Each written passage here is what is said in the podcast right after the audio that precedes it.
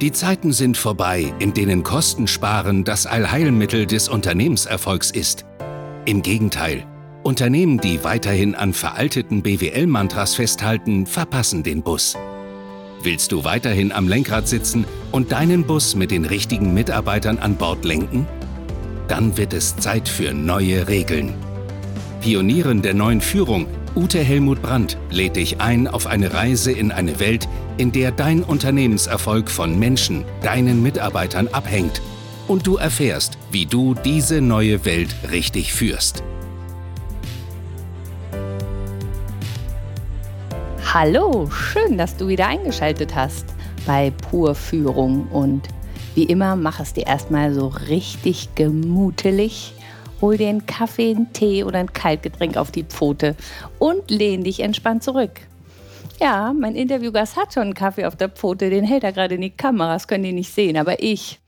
Und freut euch auf Adrian Joel Schmidt. Ich hoffe, ich habe es jetzt richtig gesagt. Er ist Geschäftsführer bei Astra Ambulanz Pflege GmbH und ich habe ihn über Social Media kennengelernt bei LinkedIn und ihn sofort als Blitzbirne verbucht.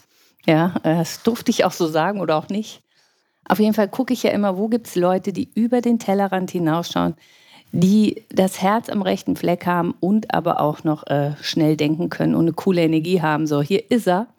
Was ich jetzt vergessen habe vorzustellen, Adrian, stell dich doch mal selber vor. Hallo. Servus Ute. Ja, Astra Ambulante Pflege GmbH. Wir sind eine GmbH für ambulante Pflege mit vier Standorten in München und ja, digitaler Vorreiter kann man sagen. Und zu mir als Person, ich komme halt klassisch aus der Pflege, habe Krankenpflege im letzten Jahrtausend gelernt, war dann stellvertretender Pflegedienstleiter, Pflegedienstleiter, Geschäftsbereichsleiter, Klinikreferent, war knapp sechs Jahre in der Beratung, Schiffsbau, Einzelhandel, Druckerzeugnisse, Logistik und andere Branchen und jetzt seit etwas über sechs Jahren Geschäftsführer der Astra. Mhm. Was mich so begeistert hat, Adrian, ne, das war ja so ein Post, so zwei Fotos von dir und äh, da waren irgendwie ein paar Jahre dazwischen und auf einem Foto sah er aus wie so ein, hm, was sage ich denn jetzt? oh Gott, naja, so, so, so langweilig und auch ziemlich leblos oder irgendwie so, ne? Ja, ja, so, so durchschnittlich, äh, ja, ähm, auch proportioniert, ja, so. Und auf dem zweiten Foto, da strahlen die Augen, das ist der Hammer, ja. Da springt dir Energie entgegen, da siehst du die ganze Power von ihm. Und dies hatte er auf LinkedIn gepostet und dann habe ich mir gedacht, so, und den schreibe ich an. Ja, was auch immer der bei sich gewandelt hat. Ich glaube, das sollten ein paar, paar nachmachen. So, so war das. Was waren das für Fotos? Naja, die Kameras sind im Laufe der Jahre einfach besser geworden, das muss man sagen. Ich hatte da auch entsprechend Gegenlicht. Das ist also der positive Aspekt dessen und deswegen strahlen dann meine Augen. Das ist bei meinen Kindern im Übrigen genauso. Wenn das Licht einfällt, wir haben einfach sehr blaue Augen, dann fällt es auf. Dann heißt es immer, was benutzt ihr für einen Filter? Nein, keinen Filter. Das ist ganz natürlich, das ist einfach eine Frage, wie fällt das Licht gerade? Ansonsten von der Energie hat sich jetzt nicht viel gewandelt. Ich glaube, ich bin durch den Job als Geschäftsführer in München abgeklärter geworden, weil ich einfach eine Menge Elend im Laufe der Zeit kennenlernen musste. Also das ist ein großer Unterschied. Lass uns da mal einsteigen. Ja, wie sieht es aktuell in der Pflege aus? Also es ist ja nicht eine Branche, in der ich mich tummel, in der ich mich auskenne, aber ich finde, liebe Hörer, Pflege geht uns alle an. Spätestens, wenn die Eltern dran sind oder man selbst. Ne? Und naja, ihr habt ja viel Applaus bekommen in Corona. Ne? Ja, toll. Ähm, aber wie sieht es aktuell in der Pflege aus? Wie würdest du das beschreiben? Also erstmal haben wir uns natürlich alle sehr gefreut, dass wir einfach mal gesellschaftlich Beifall gefunden haben. Es ändert sich zwar nichts am System. In vielen Kliniken ist das ja auch so, dann gehen die Kolleginnen und Kollegen dann halt auf die Straße und demonstrieren. Dann kommt der Geschäftsführer des Ladens und sagt, jetzt habt ihr genug gespielt, kommt mal rein, ich habe euch noch mal eine heiße Schokolade gemacht. Ihr wollt auch nicht, dass es dem Patienten schlecht geht und jetzt ist doch mal gut und fertig ist der Lack. Und das ist einfach die Schwierigkeit, vor der wir stehen. Pflege will natürlich nicht, dass die Betreuten, dass die Patienten, die Bewohner zu Schaden kommen. Das heißt, wir sind ja sehr menschenorientiert. So, und mhm. von daher wird es da niemals ein Aufbegehren geben. Rein technisch betrachtet haben wir jetzt natürlich eine Dominanz von Frauen. So, und Frauen sind nun mal das einzige Geschlecht, egal männlich, weiblich, divers, die Kinder kriegen können. Das heißt, über kurz oder lang haben wir einfach eine große Ausstiegsquote. Das ist biologisch bedingt. Da kann keiner was zu. Das ist einfach so. Und das heißt, dass es in den ganzen Jahren und Jahrzehnten niemals in der Pflege diese Lobby gegeben hat, die es gebraucht hätte, um die Pflege in irgendeiner Form nach vorne zu bringen. Das ist das eine Thema. Das andere Thema ist, dass einfach äh, gesellschaftlich es schwierig ist, weil Pflege nie die Anerkennung gefunden hat. Bedeutet, ich bringe immer gerne das Beispiel, wenn du zum Beispiel einen Handwerker hast, ja, der macht irgendwo eine Wasserinstallation bei dir. Und du gehst jetzt hin und sagst, ach, wo Sie schon mal hier sind, wären Sie bitte so freundlich, meine Wäsche aufzuhängen, meinen Müll mit rauszunehmen, wenn Sie eh rausgehen. Und äh, Sie kommen ja das nächste Mal wieder. Ich hätte gerne zwei Brötchen und die Tageszeitung. So, dann würde der sagen, tja, also irgendwie, ich weiß nicht, was Sie rauchen, aber ich hätte auch gerne was davon. Für uns in der Pflege ist das die normale Realität, weil wir einfach aus diesem christlichen Kontext kommen. Die Menschen denken immer, wir machen das, weil wir einfach so total gerne helfen und weil wir für den lieben Gott arbeiten und weil Klatschen schon Lohn genug ist. Das macht die ganze Sache schwierig. Und das nächste Thema, Tod, Krankheit, Sterben ist nicht sexy. Also wir können über Sex sprechen. Wir können über allen möglichen Schweinskram sprechen heutzutage. Über Tod und Sterben möchte keiner sprechen. Über den Verfall möchte keiner sprechen. Schauen wir uns doch mal die Trauerkultur an. Früher hat man sich verabschiedet. Da wurde dann die Leiche aufgebahrt in der Häuslichkeit. Die ganze Familie hat sich nochmal verabschiedet. Das hat ein, zwei Tage gedauert. So, alles fein. Heutzutage, heimlich still und leise, kommt dann der Bestatter, holt denjenigen raus. Idealerweise macht er ja keine Schweinerei und stirbt nicht zu Hause, sondern stirbt irgendwo, wo man schön anonym machen kann, also im Heim oder im Krankenhaus, wobei auch im Heim schiebt man dann die Leute gerne halt mal ins Krankenhaus. Da möchte man ja auch nicht die Sauerei haben. Ne? Also das ist dann ein bisschen schwierig. Und von daher, wenn wir jetzt diese Geisteshaltung sehen, dass wir uns unserer eigenen Endlichkeit nicht wirklich bewusst sein wollen, dass wir sie verdrängen. Wir werden ja ein Leben nach dem Tod haben. Wir werden in den Himmel kommen. Wir werden dies, wir werden das, wir werden was auch immer. Möglicherweise. Aber wenn man das als Haltung hat, dann möchte man sich natürlich nicht mit diesem Thema so auseinandersetzen. Und das sehen wir auch auf politischer Ebene, dass es von den Politikern immer schöne Sprüche gibt, tolle Ideen, aber am Ende wenig in der Praxis ankommt. Und am Ende dann, im Wortsinne am Ende, Menschen darunter leiden. Ja, was also ne, den Tod vor Augen, das ist ja wirklich ein äh, Tabuthema. Ja? Und ich kann nur aus meiner persönlichen Erfahrung sagen, wenn mal ein Mensch stirbt in meinem Umfeld, ähm, da wird mir so ein Stück demütig. Ne? Und dann denkt man auch mal so drüber nach, oh Gott, wie lange habe ich denn noch? Ne? Und dann stelle ich mir immer so mein Schnürbändel vor. Ich weiß nicht, wie viel schon rum ist, wie viel ich noch habe. Und wenn ich das wirklich an mich ranlasse, ja, ja dann, dann zählen die Tage danach einfach mehr. Aber äh, es hat auch wieder so eine, noch so eine Halbwertszeit. So. Ähm, und ja, das Thema Sterben ist, ist nicht sexy, ja. Aber es gehört zum Leben dazu. Das ist mal so sicher wie das Arme in der Kirche, ne? Ich will aber nochmal auf, auf deine Situation eingehen. Also das, du sagst, es arbeiten viele Frauen in der Branche, die werden irgendwann schwanger. Wie sieht es denn mit dem Personal aus? Habt ihr genug? Habt ihr Mangel? Wie ist es? Ich habe gerade mal nachgeguckt, ich habe noch 11.892 Tage bis zu meinem theoretischen Lebensende von 80. ja, es gibt also tolle Apps, um das halt nachzuverfolgen. Und ich glaube, also Steve Jobs hat ja mal gesagt, sinngemäß, dass vor dem Hintergrund der Endlichkeit das Leben erst Sinn bekommt. Und ich glaube, dass es einfach wichtig ist, sich dessen bewusst zu sein und nicht zu denken, wir haben da unendlich von. Zeit kommt nie wieder, die wir verbrauchen. Und insofern, auch wenn wir Dinge verkaufen, und das machen wir ja, wenn wir irgendwo arbeiten, dann verkaufen wir unsere Lebenszeit für das Geld, was wir bekommen. Die Frage, die du gerade gestellt hast, Menschen arbeiten für Geld. Sie leben und sterben aber für eine Überzeugung. Und das ist das, was ich tue. Das heißt, dass ich den Menschen Sinn und Richtung gebe, dass sie sich identifizieren können, dass sie eine berufliche Heimat haben, dass sie sagen, okay, das ist etwas Wertvolles. Wenn ich schon meine Lebenszeit für Geld hingeben muss, dann möchte ich wenigstens auch etwas tun, was sinnstiftend ist. Haben wir Themen, was das Personal anbelangt? Ich glaube, branchenweit haben wir große Themen. Das ist schwierig geworden. Wir haben ein hohes Maß an Migration. Migration an sich ist ja nichts Schlimmes, aber es hat Knackpunkte. Bedeutet, wir haben Menschen mit unterschiedlichen Kompetenzniveaus, vor allem auch unterschiedlichen Sprachniveaus. Was dann das Training, das Verständnis schwierig macht. Wir haben unterschiedliche kulturelle Gegebenheiten. Das heißt, vereinfacht gesagt, der Habitus einer Person aus dem Ausland ist anders als der jetzt einer Person, die in Deutschland sozialisiert wurde. Also gerade was das Thema Pünktlichkeit anbelangt. Hier vielleicht eine kleine Anekdote. Junge Dame, 22, kommt zu mir. Ich muss ein Personalgespräch führen. Ich sage, ja, Frau so und so, Sie sind 80 Prozent der Zeit zu spät. Was ist da los? Sagt die, naja, ganz ehrlich, früher hat mich meine Mama immer wach gemacht. Sag, naja, herzlichen Glückwunsch. Das freut mich. Äh, wie alt sind Sie doch gleich? Ja, 22. In Deutschland sind Sie mit 18 schon volljährig, in den meisten anderen Ländern mit 21. Was sollen wir denn jetzt machen, damit Sie die einfachen Grundlagen des Lebens und des Alltags hinbekommen? Das bedeutet, für uns ist auch ein großer Teil betreutes Leben und Arbeiten. Es ist nicht nur die Frage der Personalgewinnung, sondern auch die Güte des Personals und die Leistungserbringung. Das heißt, welche Haltung haben die Menschen gegenüber ihrer Arbeit? Teilweise, wenn die aus dem Ausland kommen, das wissen wir, haben die, wie gesagt, diese Einschränkungen, bedeutet gefakte Zeugnisse. Die haben eine Folge Emergency Room geguckt, sich ein Zeugnis gekauft und stehen dann bei uns am Bett.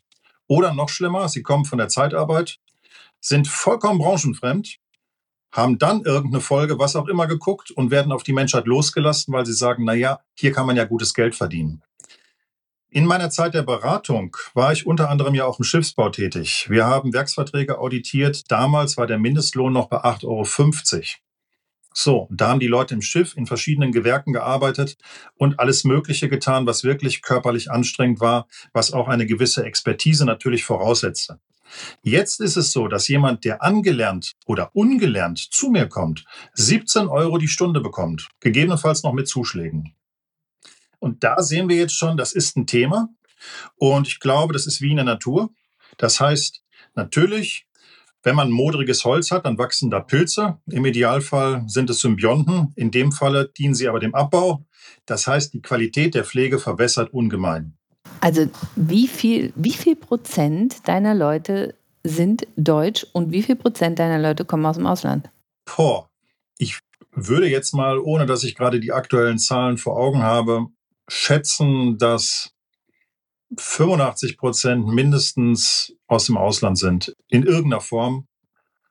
Oder zumindest irgendwie dort Wurzeln haben, dann vielleicht in Kindheitstagen gekommen sind. Das heißt, auch da haben wir große Herausforderungen immer wieder mit dem Thema Sprache. Wir trainieren Leute. Das heißt auch, auf LinkedIn habe ich ja mal geschrieben, wir hatten jemanden, der geflohen ist aus dem Ausland, wirklich eine sehr abenteuerliche Tour durch die Türkei mit ähm, Menschenhändlern. Die hatten dann im ähm, Transporter nur einen Eimer, in den sie dann ihr Geschäft verrichten durften. Und es war halt egal, wer draufging oder nicht draufging. So, aber diesem Menschen habe ich halt hier eine Chance gegeben, sich zu qualifizieren, weil ich gesehen habe, es ist ein guter Typ, der hat das Herz am rechten Fleck und ich gebe ihm die Chance, sich zu entwickeln. Dann muss ich natürlich Abstriche machen und mir überlegen, okay, ich kann ihn nicht da und darauf loslassen. Wie gut kann der jetzt Deutsch? Spricht er nur Deutsch? Kann der Deutsch auch lesen und verstehen? Schwierig ist das, wenn der halt nur Arabisch lesen kann. Das ist jetzt nicht meine Stärke und auch nicht das, wie unsere Systeme funktionieren. Aber dann stecke ich den in ein Training. Und das haben wir halt mit ihm auch gemacht. Also für mich bist du ja wirklich ein, ein Leader, ja, ähm, der es versteht, Menschen zu binden. Ich habe dich auf LinkedIn ein bisschen ähm, verfolgt und die Geschichte mit Beppo, ne, die hat mich, die hat mir natürlich gefallen, ja. Also da war, da war eine Mitarbeiterin, ich gebe das mal wieder, aber du kannst gerne korrigieren. Und die war echt fertig mit der Welt und auch äh, müde und abgearbeitet und ja, sah eben nur den riesengroßen Berg, der jetzt vor ihr liegt. Und dann hast du ihr die Geschichte von Beppo, dem Straßenkehrer aus dem Buch Momo von Michael Ende, äh, gesagt weil der Straßenkehrer, der beachtet immer nur den nächsten Schritt. Ja. Und das hat ihr geholfen. Ja, nicht den ganzen Berg zu sehen, sondern den nächsten Schritt. Und Adrian, wenn ich mir dann vorstelle, in, in welcher zum Teil auch harten Realität du dich da bewegst, ja, also Konfrontation mit dem Thema Tod, Konfrontation mit ähm, ja, Einreise, Flucht, also was du gerade erzählt hast, so, da, da sind Menschen ja auf dieser menschlichen Ebene, also so stelle ich mir das vor, ne, empfänglich für sowas. Würdest du das bestätigen oder ist das so meine rosarote Fantasie. Wenn du mir kurz hilfst zu verstehen, was meinst du jetzt in dem Zusammenhang mit empfänglich? Ja, empfänglich für, also wenn, wenn du einer Frau, die gerade echt nicht mehr weiß, ne, wo oben und unten ist und wie sie diesen Berg bewältigt, ähm, dann mit einer Geschichte von Momo kommst. Ich finde, das ist etwas zutiefst Menschliches.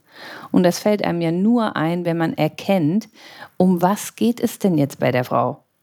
Ja, du hättest ja auch anpacken können und hättest sagen können, komm hier, ich mache jetzt die eine Tabelle für dich fertig, ja.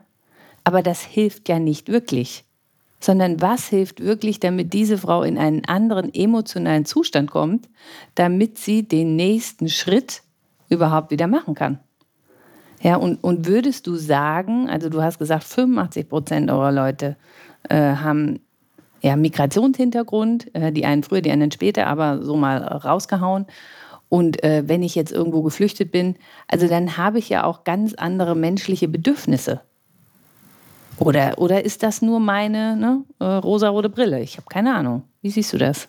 Also ich glaube nicht, dass es erstmal grundsätzlich andere menschliche Bedürfnisse gibt, weil Menschen der unterschiedlichsten Kulturen natürlich in den Grundbedürfnissen gleich sind. In der Ausprägung dessen, was ich ja eben gesagt habe, in der Sozialisation, gibt es Unterschiede, aber nicht in den Grundbedürfnissen, was Wertschätzung, was einen respektvollen Umgang anbelangt. Es mag aber schon Unterschiede geben, das weiß jeder, der zum Beispiel Expert ist und im Ausland Teams geführt hat. Da gibt es kulturelle Unterschiede zum Thema Pünktlichkeit, zum Thema Genauigkeit und dergleichen. Das muss man berücksichtigen, die Menschen halt führen und ihnen diese neuen Standards nahebringen und sie damit vertraut machen.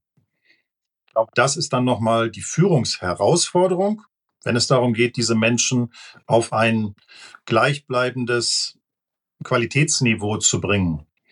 Jetzt ist es nochmal auch wichtig zu sehen, Simon Sinek hat ja gesagt, wir sollten mit dem Warum starten. Warum mache ich denn jetzt den Job? Warum bin ich Geschäftsführer geworden? Und meine Motivation war einfach die, dass ich einen Unterschied machen wollte. Begab sich zu einer Zeit. Oh, ich lehne mich jetzt entspannt war. zurück. Ja, und dann? Ich war auf einer chirurgischen Station und es war eine tolle Station. Ich wollte da auch eigentlich mal anfangen. Aber dann war es halt so, dass es doch andere Wege gab. Aber währenddessen ich dort war, ähm, hatten wir morgens eine Situation, dass es eine Patientin gab, die Essen gereicht bekommen sollte. Wir hatten immer zwei Frühstücksschichten, die dann quasi zum Frühstücken gegangen sind. Und dann hatten mich die Kollegen gefragt und sagten, hey, die eine Einheit geht jetzt schon mal frühstücken und dann kannst du einfach mitgehen. Habe ich gesagt, nee, ich gehe beim nächsten Mal mit, weil ich kümmere mich jetzt erstmal um die Patientin und werde ihr Essen reichen. Und dann sagte die Kollegin, naja, ganz ehrlich, dein Idealismus wird ja auch noch vergehen. Ich habe gesagt, Leute, ich mag euch, ihr seid echt cool. Aber ganz ehrlich, ich werde niemals, niemals, niemals, niemals so werden wie ihr. Ja, es ist natürlich so. Also mit rosa-roter Brille kann man nicht durch die Welt laufen. Das wird schwierig. Und natürlich muss ich auch manchmal Kompromisse eingehen und musste auch Dinge etwas anders tun, als ich sie tun wollte. Nichtsdestotrotz geht es mir immer darum, zu meiner Grundhaltung zurückzukehren und mir halt zu überlegen, okay, für welche Werte möchte ich denn eintreten? Wie möchte ich denn führen? Wie möchte ich Menschen begegnen? Welchen Unterschied möchte ich machen? Möchte ich irgendwann in der Situation sein, wenn mein letztes Stündlein geschlagen hat und bevor ich irgendwann schnaufend und röchelnd im Bett liege und dann den Löffel abgebe und ich habe noch vorher einen klaren Gedanken, möchte ich dann nochmal daran zurückdenken und denken, okay, ich habe da einen Job gemacht, ich habe eine Menge Geld erwirtschaftet, aber ich war ein Arschloch? Nein, das möchte ich halt nicht. Ich möchte halt, dass ich sagen kann, okay, Menschen sind berührt worden, Menschen haben einen Unterschied gemacht, auch in ihrem Tun. Wir sind ja in einer Dienstleistungsbranche. Das heißt, es geht natürlich darum, wie gehe ich auf die Menschen zu, wie gehe ich mit den Menschen um, die selbst nicht mehr für ihre Rechte eintreten können. Und das ist auch etwas, das war die Basis meiner Ausbildung. Wir sind ausgebildet worden, argumentativ Krieg zu führen gegen das Establishment in vier Trägerhäusern damals, damit wir evidenzbasiert, quellenbasiert argumentieren können und nicht nur sagen, das ist so, weil es so ist, weil ich so gelernt habe, weil wir damit gute Erfahrungen gemacht haben oder das Schlimmste, weil es schon immer so gemacht wurde. Bei uns in der Firma kommt ein Blitz vom Himmel, die Leute fallen tot um, wenn sie sowas sagen. Hier geht es darum, ich sage jedem, wenn ihr irgendwie so einen Blödsinn hört, speziell von mir, dann rennt bitte ganz schnell weg. Wir legen immer Gesetzestexte hin, wir legen Verträge hin, wir legen Fachbücher hin, Fachliteratur. Wir gucken uns gemeinsam an, wie ist der Stand der Kunst und Wissenschaft, Lega Artis, damit wir unseren Job gut machen können. Sind deswegen alle toll? Nein, natürlich nicht. Ja, wo sind alle toll, ne? Ähm, Gaußsche Normalverteilung, sagt er immer nur. Ähm, Adrian, was, was du jetzt gerade gesagt hast, also dass du sagst, ne, ich habe Werte und äh, die auch noch untermauert durch meinen Idealismus, den lasse ich mir auch von niemandem nehmen. Ja, und daraus abgeleitet eben auch äh, deine Kultur, ja, bei Astra ähm, prägst. Ja, und wenn ich das so richtig verstehe, geht es dir darum, die Menschen auch zu entwickeln, auch an die deutschen Genauigkeit und Pünktlichkeitsstandards anzupassen, aber eben auch ne, äh, menschlich also das, das ist, und das war übrigens das, Leute, das will er ja nicht hören, weil er glaubt ja an die richtige Beleuchtung, aber das war das, was ich in den Augen gesehen habe, aber das nur am Rande. Ja, so, er grinst, ja, schön. ähm, ich finde ja, ja, also im Moment, also Führung ist ja mein Thema, Führung ist ja im Wandel. Ja, und Führung ist ja bisher ne, Effizienz und äh, schneller, höher, weiter und da, da, da, da, da, mehr Gewinn, mehr ROI und was weiß ich nicht alles. Ähm, und was du aber da erzählst, das ist ja wirklich eine menschenorientierte Führung. Naja, der Roy ist für uns auch wichtig, nur bei uns ist es Return of Inspiration. Also, das gefällt das mir. Ist halt ein etwas anderer Angang. Ja, und aus dem ROI, Roy of Inspiration, da kommt so viel von dem anderen raus, ne? wenn man die richtigen Leute zusammen hat und wenn man dann da äh, was Cooles kreiert, das, das ist ja aus mir nicht rauszuprügeln. Ne? Ähm, Adrian, ich habe aber noch ein Thema. Also ich habe ich hab gelesen, dass ihr ja wirklich Digitalisierungsvorreiter in der Pflege seid. So, und du hast jetzt letzte Woche hat eine Umfrage, ne? Ähm, wie viel Technik darf es denn sein in der Pflege? Da hätte ich gern noch deine Meinung ja, zu. Was glaubst du ist sinnvoll? Was ist umsetzbar? Wie siehst du das? Naja, bei uns ist es so, dass wir digitale Hilfssysteme haben. Bedeutet, auf Verwaltungsebene haben die Mitarbeiterinnen und Mitarbeiter dadurch natürlich ein hohes Maß an Freiheit im ähm, Ausdruck dessen, was sie machen wollen. Also wenn jetzt einer gerade merkt, dass er ein Suppenkoma hat, dann muss er halt nicht arbeiten. Das macht dann auch keinen Sinn aus meiner Sicht. Mir hat mein Mitreisender im Zug gesagt, egal wie knackig der Hintern ist, wir zahlen den Kopf. Und das fand ich sehr hübsch. Und ich finde das auch treffend, weil letztlich Anders plakativer formuliert hat ähm, jemand mal so ein Meme gepostet. Homeoffice bedeutet, Ergebnisse gegen Zeit einzutauschen. Das finde ich aber schlimm, weil letztlich bedeutet das ja, in der Vergangenheit haben die Leute dann im Büro gesessen, Kaffee getrunken und sind nicht wirklich vorangekommen. Und so hatte ich zum Beispiel auch einen Mitarbeiter, der äh, zu einem größeren Träger gewechselt hat, nachdem er bei uns entsprechend trainiert und ausgebildet wurde. Und er sagte dann, Adrian, ich muss feststellen, die reden immer ganz viel miteinander auf dem Gang. Die kommen gar nicht in den Sachen voran, die sie machen sollen. Die sind nicht zielorientiert. Irgendwas stimmt hier nicht. das fand ich hübsch. Es zeigt so ein bisschen die Haltung, die er entwickelt hat im Laufe der Zeit. Und ähm, das war für ihn schon ein Kulturschock. Und von daher, technische Voraussetzungen sind Hilfsmittel, wenn sie geschickt eingesetzt werden. Sie sollten nicht entkoppelt sein. Und da vielleicht auch nochmal zurück zu dem, was du gesagt hast. Wenn es um den pekuniären Aspekt geht, also die Kohle, Geld, Money, was auch immer, die finanzielle, die finanzielle Seite, dann ist die finanzielle Seite im Dienstleistungsbereich ein Abfallprodukt aus einem geilen Job, den man vorher gemacht hat. Im Wissenschaftssprech sagen wir uno actu. Das heißt, Dienstleistungen sind nur erfahrbar, indem wir sie auch erleben. Das ist der Grund, warum so viel über Bewertungen läuft, dass wir dann halt gucken über Empfehlungen. Na, Ute, wen würdest du denn empfehlen für XYZ? Ja, der und der, damit habe ich folgende Erfahrung gemacht. Weil ich kann diese Erfahrung ja nicht objektiv mir aneignen, außer ich erlebe, was derjenige tut. Und deswegen ist es ja wichtig, wie machen wir die Sachen? Und auch da, die Technik kann Entlastung schaffen. Ich glaube, dass mittelfristig verschiedene Systeme zum Einsatz kommen. Zum einen haben wir virtuelle Realität. Das heißt, das ist das, was jetzt zum Beispiel Robody und Co., also Devantro, ähm, anbieten, dass wir Robotereinheiten haben, auf die man sich drauf beamt, um dann gewisse Dinge tun zu können. Das ist das eine. Das andere ist ähm, Augmented Reality.